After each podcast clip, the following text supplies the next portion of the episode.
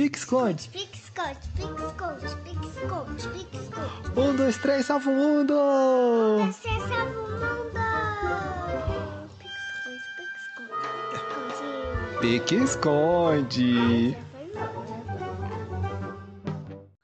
Senhoras e senhores, põe a mão no chão. Senhoras e senhores, pule de um pé só. Senhoras e senhores, sejam muito bem-vindos ao nosso Pique Esconde, podcast para quem tem criança e gosta de criança, assim como eu, Zé Bittencourt, e meu companheiro de jornada, Diego Laco Moreno. Fala aí, meu irmão. Oceano, bom dia, boa tarde, boa noite, porque o Japão se foi, mas a gente vai voltar, e até lá, será que eu decorei boa noite?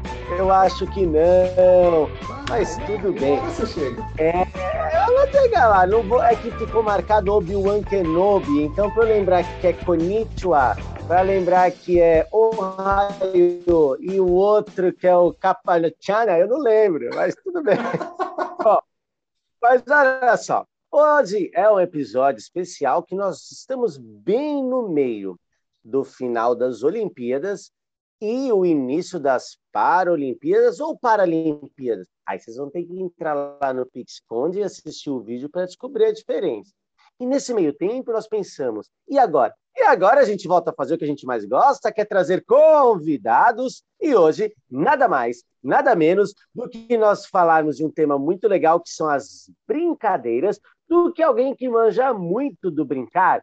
E não é só brincar, o cara da aula de educação física é professor formado, é judoca, e não é judoca tipo eu, faixa branca, que sabe o que é um osotogari, um coachigari, um otigari. O cara é faixa preta e um monte de outras coisas mais. Então, com vocês, trazemos hoje o tio Ícaro! É, e aí, galera, tudo bom com vocês? Tudo jóia?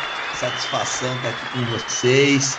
Vamos que vamos. Vamos falar do que todo mundo gosta, que é brincar, se divertir, dar risada. É isso aí. Ah, garoto, seja bem-vindo. Espero que você goste bastante, porque a gente já está empolgado, já estamos emocionados, tudo desesperado. E aí, vamos para acessibilidade? O que é acessibilidade? O que é ser acessível? O que é acessibilidade para você, professor Diego? Para mim, ó, a acessibilidade é que todos conseguem fazer. E será que tudo que a gente consegue fazer, todo mundo consegue fazer? Será que todo mundo pode fazer o que o outro pode fazer, o que não pode fazer? Claro que a gente tem sempre as restrições, as coisas que acontecem, mas dentro do brincar, naturalmente as crianças se desenrolam, brincam, mas como que nós podemos ajudar nesse processo de tornar acessível, ou seja, algo que todos podem participar? E é por isso que nós trouxemos o tio Ícaro, que vai falar para a gente agora um pouquinho qual é a visão dele, como é que a gente faz o brincar ficar acessível. Como, que faz... como fazer o brincar ficar acessível, hein? É, porque é, é um tema muito bacana, né, meninos? É um tema super bacana porque é, eu, eu sou de uma geração que eu brinquei na rua, né? Eu brinquei muito na rua.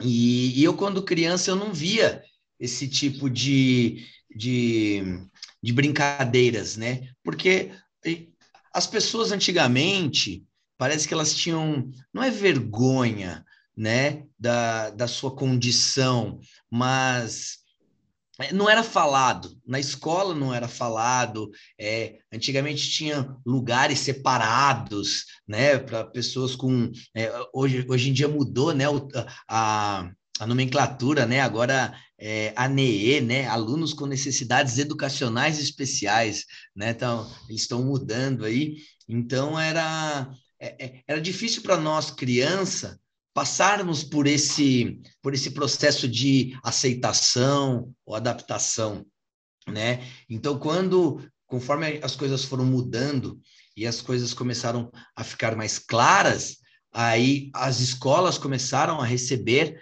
né, essas crianças, esses adolescentes, então começou a vir um, um pensamento, e agora? O que vamos fazer? E a nossa área, né, que é aquilo que a gente fala, a recreação, é, ela é mágica, ela é maravilhosa, porque enquanto alguns profissionais se sentiram preocupados como agir, a recreação ela abriu o braço desse tamanho e falou: vem que aqui a gente consegue adaptar, nós cons conseguimos incluir, e aí foi só festa, né? Então, as, é, principalmente as aulas de educação física é um espaço bacana onde a gente consegue é, ter essa, essa inclusão, né? É, você falou aí, Diego, das Paralimpíadas, né? Então, a gente consegue é, vivenciar é, vários tipos de acessibilidade, né? É, a questão do cadeirante, porque quando você fala de acessibilidade, a pessoa lembra, a primeira coisa é o cadeirante, mas nós temos várias outras necessidades a serem atendidas dentro da escola, né? E como agir, né? Como fazer. E aí tem o, o, vôlei adaptado, né? Que você leva todo mundo para o chão sentadinho ali, a criançada, e eles adoram porque eles saem daquela vamos dizer assim, a zona de conforto deles, que é o, o andar, o correr, e aí eles vão para o chão. Primeiro é aquela. O que, que é isso? O que, que o professor está querendo? Como que é? E depois que eles é, entendem a brincadeira, o jogo, nossa, aí flui que é uma beleza, né? Dei o exemplo do vôlei adaptado, que é o que eles adoram também. Enfim, futebol de para cego, né? A gente venda os olhinhos dele, faz uma bola com chocalho e eles têm que usar muito a audição. Então, enfim, dá para a gente é, viajar no mundo da imaginação.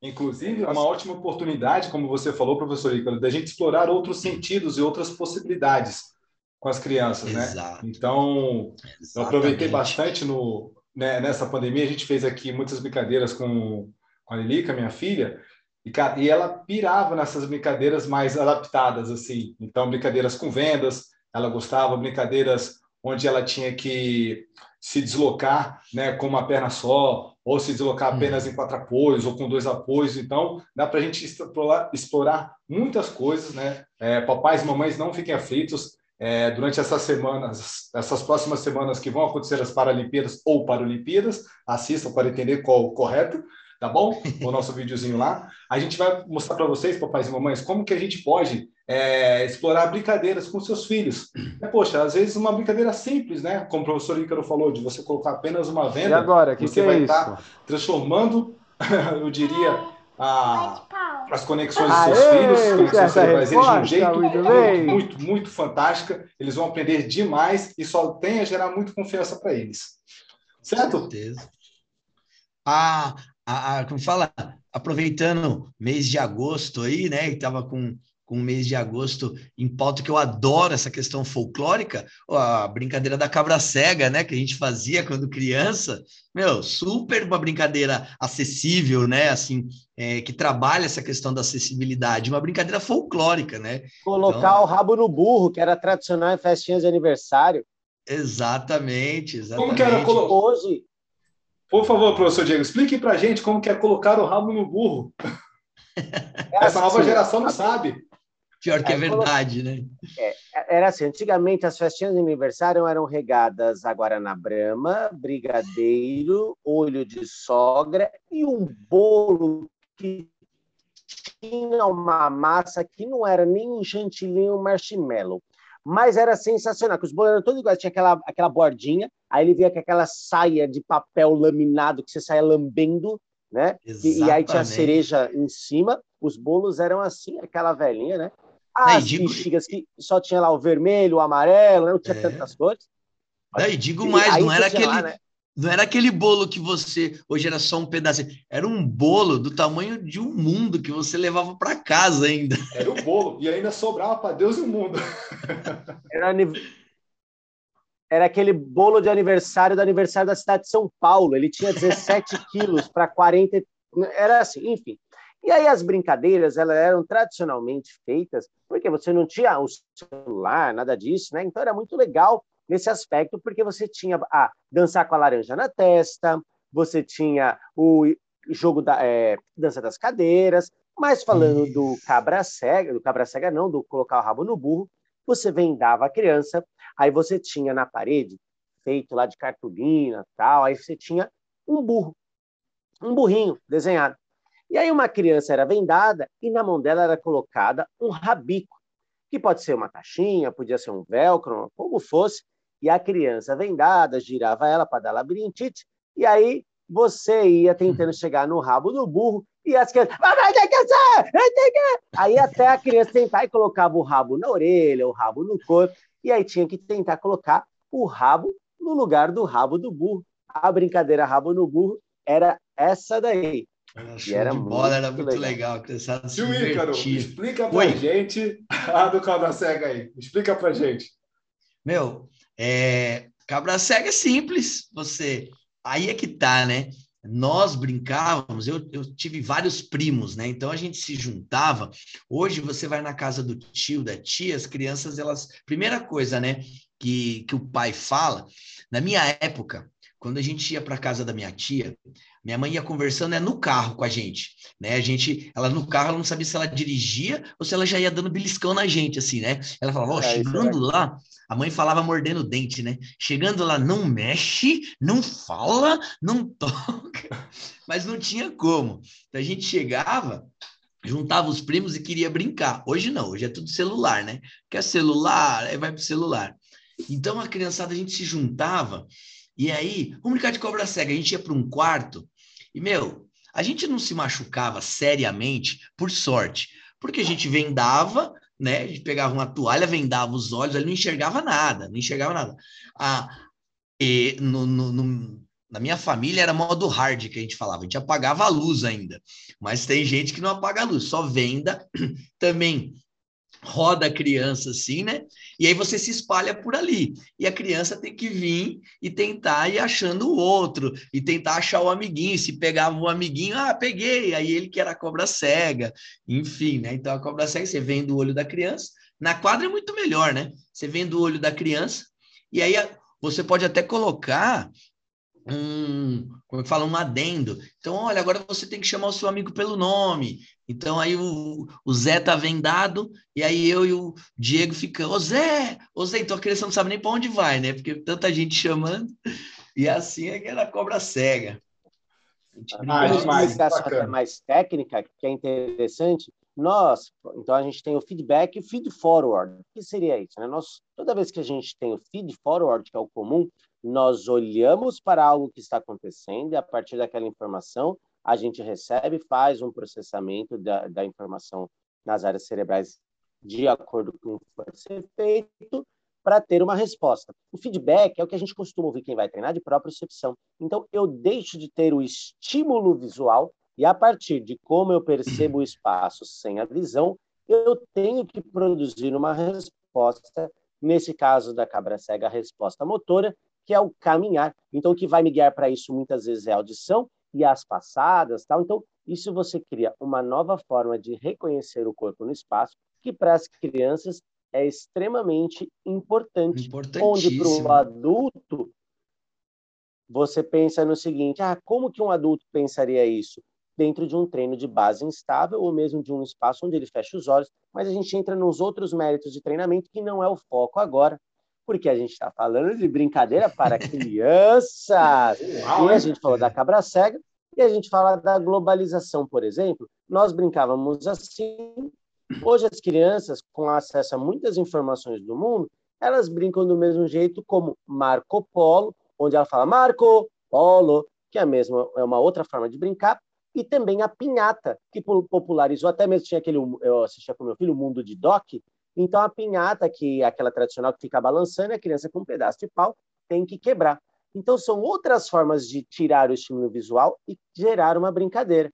Né? Então, a gente falou até, acho que foi legal falar da deficiência visual relacionada a, a tornar acessível. É, é, e aí, para a gente retomar um outro tipo do brincar, que eu acho importante a gente falar, é assim: Antigamente, é, se falava que não se via tanto. Tinha a questão do não ver, por não ter acesso, não sair de casa, lugares específicos, mas também não havia o diagnóstico, porque nós não tínhamos tantos diagnósticos formados, não tinha tanta tecnologia para diagnosticar alguém e tratá-la, enfim, de acordo. É, e aí eu vou passar para um outro tipo agora de como tornar acessível, tio Eu Gostaria que você falasse como que é, por exemplo, a gente fala hoje, antes é, tinham várias nomenclaturas, Hoje a gente conhece o TEA, que é o transtorno do espectro autista, Então, muitas vezes a gente fala, ah, meu filho é autista, não é autista, ah, tem um autista na escola, enfim. Como que é?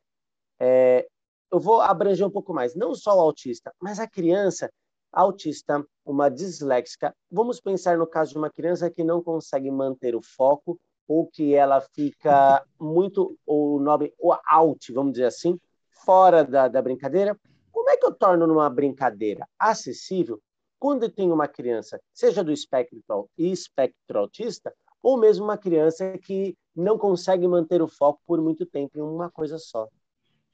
Então, você falou uma criança, eu conheço um adulto que ele é que ele é assim, né? Que ele não consegue se focar, é, como como eu estava brincando com vocês, né?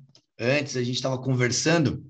É, é bem sério isso, Diego, porque é, eu, eu tive uma infância a minha, minha fase escolar, ela é exatamente isso. E quando eu entrei para a educação física, quando eu fui estudar psicomotricidade, eu comecei a perceber em mim algumas coisas né, que a gente estudava de, de é, como é que eu posso dizer, de aspectos que eu, que eu, que eu me encaixava. Né? E até hoje, por exemplo, eu vou, eu vou ler, eu leio aqui meu, passa dois, três minutos, eu já não sei, eu tenho que voltar a ler. Para eu ler um livro, para mim é muito difícil. Eu tenho que ler três, quatro vezes a mesma página para entender, né? E como que, é, quando eu comecei a, a, a, entender isso na criança, eu comecei a, a me colocar no lugar dela. Então, assim, é, algumas nomenclaturas me fogem da cabeça. Porém, se você falar, ó, precisa trabalhar isso e isso nessa criança, eu já tenho a brincadeira na ponta da língua, e aí nós vamos, por exemplo, uma criança que ela é autista, dependendo do grau, porque existem vários graus de autismo, dependendo do grau, eu tinha um, um aluninho, meu, era muito bacana o que aconteceu com aquela sala. E, e ele era um, um, grau um pouco severo, né? Então, aos poucos eu fui conversando com a sala, e ele era um que, igual você falou, como adaptar a brincadeira. A maioria das aulas era circuito, porque o circuito ele tem várias estações, ele não fica na mesma, vamos dizer assim, na mesma brincadeira, o pega-pega. Talvez se você pegar um pega-pega para uma criança que tem um pouco déficit de atenção e tudo mais, se você ficar só no pega-pega, vai chegar uma hora que essa criança vai cansar, porque vai falar, meu, só isso, não tem estímulo nenhum. Não... Então, às vezes as outras estão se divertindo, mas para ele já foi. Ele já entendeu aquele jogo, já foi.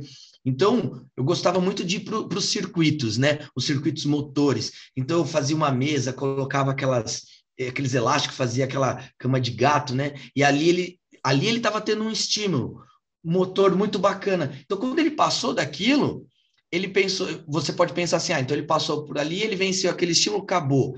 Pra, ah, acabou, mas logo à frente tinha outro. Então, a todo tempo, ele estava sendo, é, vamos dizer assim, bombardeado com informações que o mantinha focado. Né? Então, eram estímulos diferentes. Então, eu gostava muito de trabalhar com os circuitos, ou se a gente ia para um pega-pega, como nós temos vários tipos de pega-pega, eu, eu mudava, eu, eu, às vezes eu cronometrava, quando era aula dele, eu cronometrava, dois, três minutos, um, ó, pega-pega, o Diego pega, é o pegador, todo mundo corre, tradicional. Olha, agora nós vamos brincar de pega-pega, gato, rato e montinho. Então, o tempo todo você tem que estar tá vindo com informações para que não se torne maçante, né? Porque ele, ele entende aquela brincadeira ele vai brincar. Ah, passou alguma coisa que chamou a atenção, ele, ele foca naquela coisa.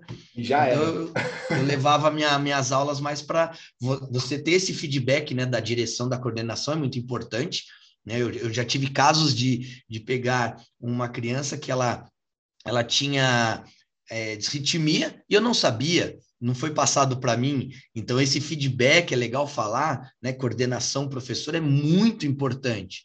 Porque você prepara a aula, é aquilo que eu falei, focado nessa criança que vai atender todos os outros, né? Um circuito, todos brincam, todos se divertem, mas ela para de, vamos dizer assim, é, porque às vezes ela perdeu o foco, ela pode se irritar de uma forma e partir para uma forma agressiva, que é o normal. Então, às vezes a pessoa está perto, ela gruda no cabelo, ou ela empurra, mas não de maldade, né? É o jeito dela se expressar.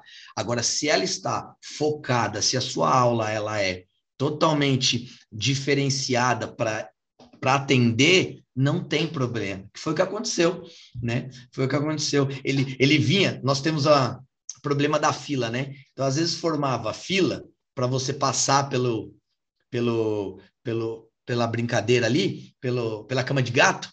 E aí o que que acontecia? Ele terminava, ele vinha já de novo na frente para passar. Aí as crianças falavam: "Tio Ícaro, ele tá furando fila". Aí o que, que eu fazia? Olha, gente, ele é um nosso amigo que ele precisa de uma atenção, ele precisa da nossa ajuda, ele não está furando a fila de maldade, assim, você viu? Ele não precisou mais puxar o cabelo de ninguém, empurrar ninguém.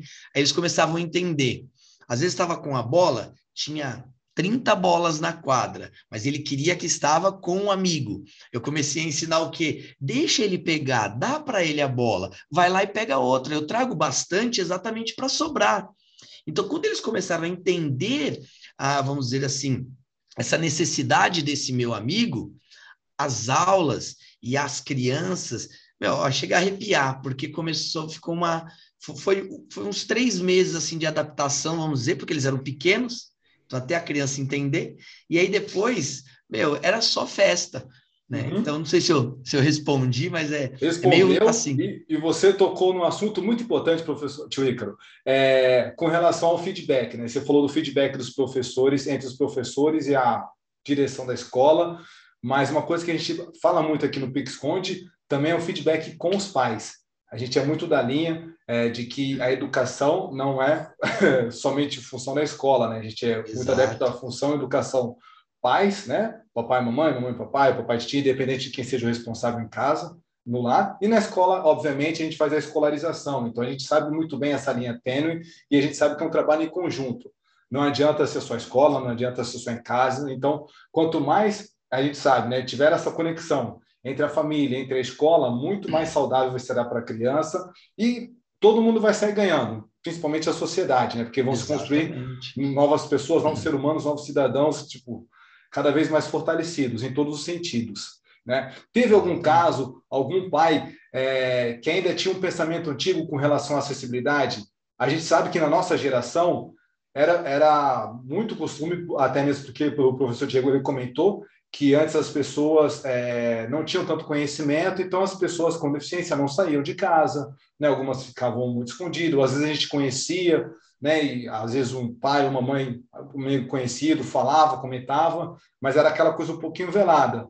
Com o tempo, foram se as pessoas foram saindo de casa, o assunto tomou se mais conta, assim, da, de uma maneira geral, mas como, como eu até havia comentado, nós, por falarmos essa língua, a gente já conhece, a gente, para a gente é muito normal a acessibilidade, né? não somente a questão a, de, uma, de, um, de, um, de uma criança com necessidade especial, mas de qualquer tipo de acessibilidade.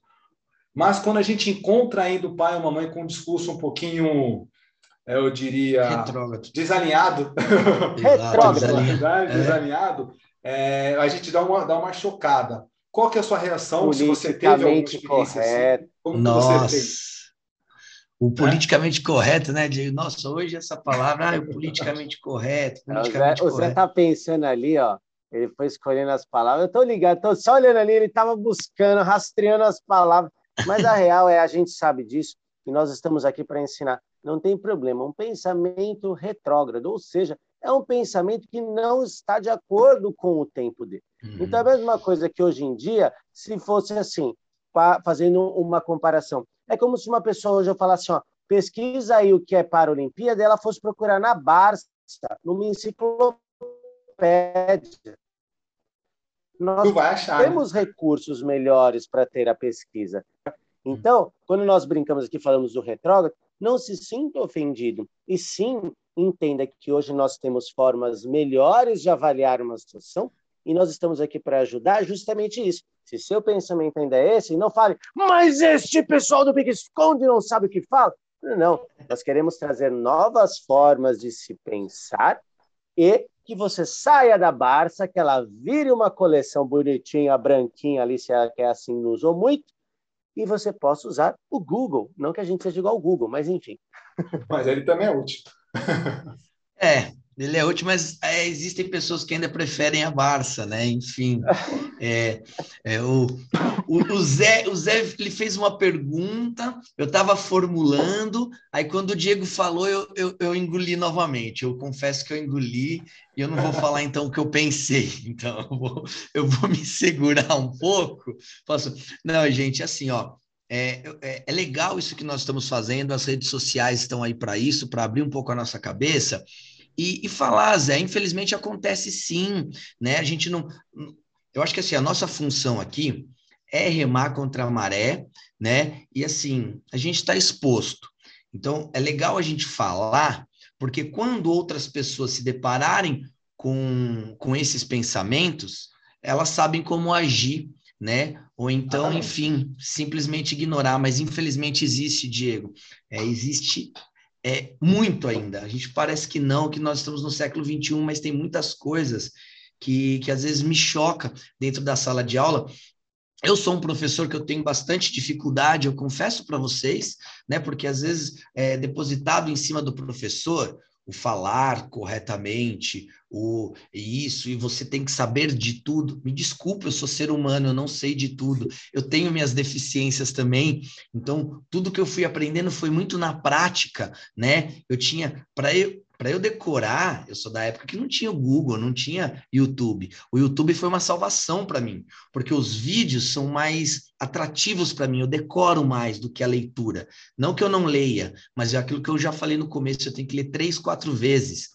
Mas você tem que se permitir, né? E, e eu também foge as palavras, enfim. Mas quando você me joga para fazer, eu estou aqui pronto para atender. E Zé, é, infelizmente acontece por um simples motivo, é, não é motivo.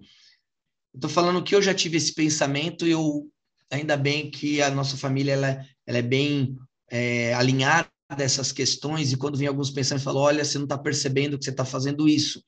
E, por exemplo, eu tenho uma, é, não é frustração, mas eu sempre tive uma vontade de ser policial, né? Eu sempre tive uma vontade. É, eu prestei o, o, o concurso da Polícia Federal faz pouco tempo, e aí isso é meu. Então o que, que eu faço?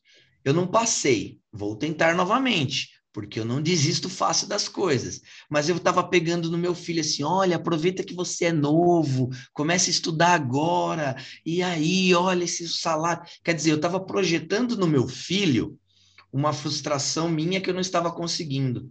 E às vezes acontece muito isso dentro de uma sala de aula, né? Às vezes o pai queria ser um jogador de futebol, às vezes o pai queria ser algo e começa a projetar no filho. Então isso é um peso para a criança, né? E disso que eu estou falando de acessibilidade, algum, algumas, algumas famílias, né? Que eu estou falando do que eu presenciei, que eu consigo, que eu posso falar.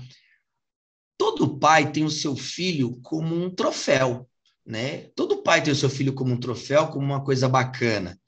E quando você vai apresentar esse esse troféu, você quer que ele esteja intacto. Você não aceita alguma parte que está desalinhada desse troféu. Só que às vezes essa parte desalinhada é que é o tchan da coisa, é o que deixa mais bonito aquele troféu, né? Então é por isso que às vezes a gente se depara com esses pensamentos né? Porque eu não quero. Ah, não, meu filho ele não tem.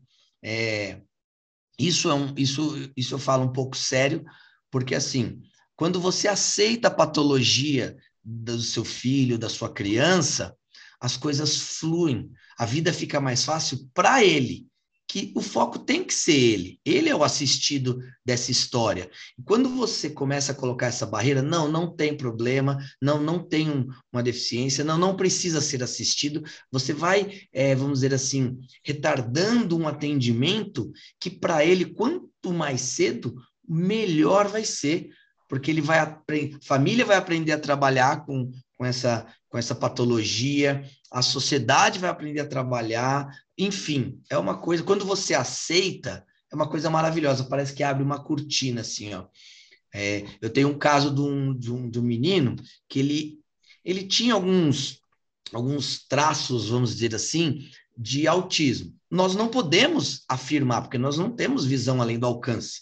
Né? Eu não tenho a espada justiceira na minha mão. Então, o que, que a gente faz? Função da escola. Você detectou algo né, que, que possa ser, você tem que ter to, um, todo um cuidado de chegar nesse pai e falar. E esses pais, eles foram muito receptivos. E eles, nossa, muito obrigado, eles foram fazer os exames. E realmente, o menino, ele estava com... Comportamentos. Com, com, com, exato. Meninos, você precisa de ver, esses pais, eles faziam assim, ó, se, se, o professor ou a escola falasse, oh, agora você tem que pular de cima do guarda-roupa e, e, dar uma camba, eles faziam. Meninos, eu juro para vocês, foi um ano e meio de atendimento para essa criança. Ele tinha em torno de uns oito, sete, oito aninhos. Foi um ano e meio. Esses pais eles se focaram tanto nisso, psicólogo, é, tinha a AT junto com ele na aula, tudo. foi um ano e meio. Aí, com os exames, todos detectaram que era um grau leve e ele conseguiu seguir normal, sem, sabe, sem AT, sem nada. Tinha os seus acompanhamentos fora para estar. Tá... Mas, assim, quando você atende, você, você tira esse leque, entendeu? Você tira essa, essa barreira. Então, isso é muito importante. A aceitação é muito importante. Ela não é fácil ela não é fácil para ninguém, mas ela é importante, né? Então é, é isso. Você falou em Olho de Tandera, tio Ícaro, e a gente tem um, um quadro, você falou Espada Justiceira, e a gente tem um quadro chamado Olho de Tandera, onde a gente pede para o convidado é, uma sugestão de leitura. Né? Você gostaria de falar para a gente uma sugestão de leitura sua? Eu sei que você não é muito fã de livros, né? mas algum livro que você lê que você fala assim, não, esse eu gostei e esse eu recomendo para os pais, para as mães, professores que gostam de, de uma leiturinha assim, preciosa. aí é que tá. Pode, pode ser filme? Pode ser filme? Pode ser um filme. Pode ser um filme. Meu, eu tenho. Vamos lá. De, de livros, assim, eu gosto muito do Fábio Broto. Ele não trata a questão de acessibilidade, mas ele trata dos jogos cooperativos, que quando você vai ver é a mesma coisa, é se juntar para juntos chegarmos a um objetivo maior, né? No começo do, do livro dele, ele fala, né, a função do clips, né? Tem até a função do clips. Eu tenho até aqui, ó, que eu ia pegar para colocar aqui, ó. Você olha um, um, pedacinho de arame aqui, ó. Você não dá nada para esse clips. Você sabe qual que é a função do clips, Zé, Diego? Juntar.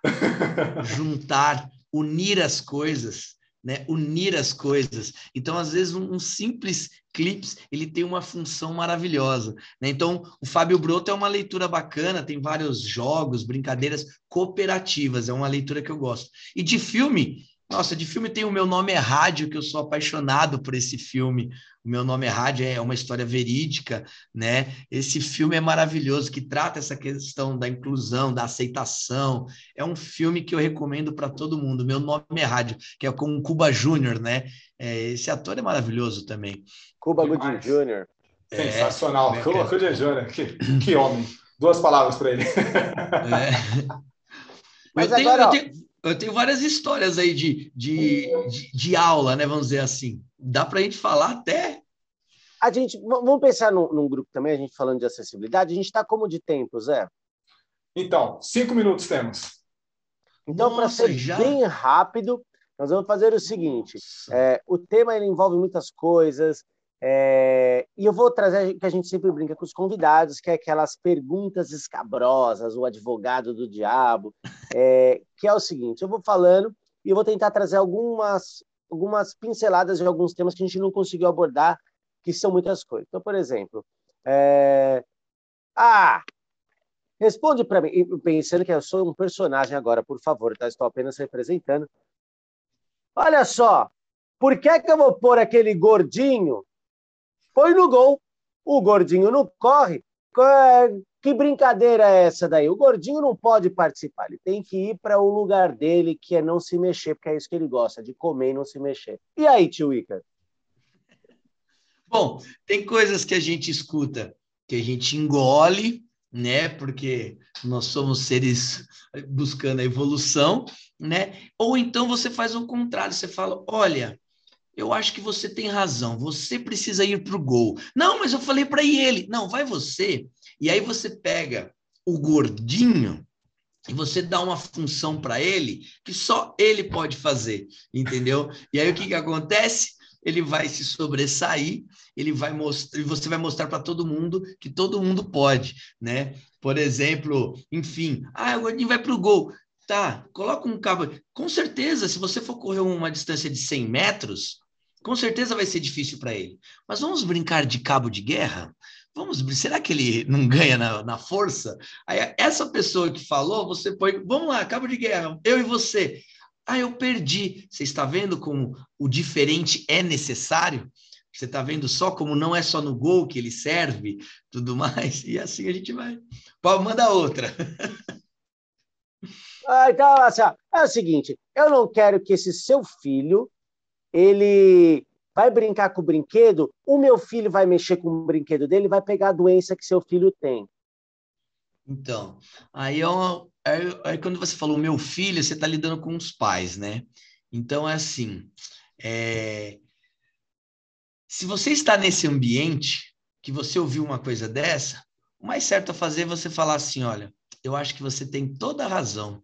O meu filho ele é tão superior que ele não dá para brincar com o seu. Retira, sabe? Porque tem coisas que tem coisas, meninos, que, no, que, que merece a nossa atenção e merece o debate.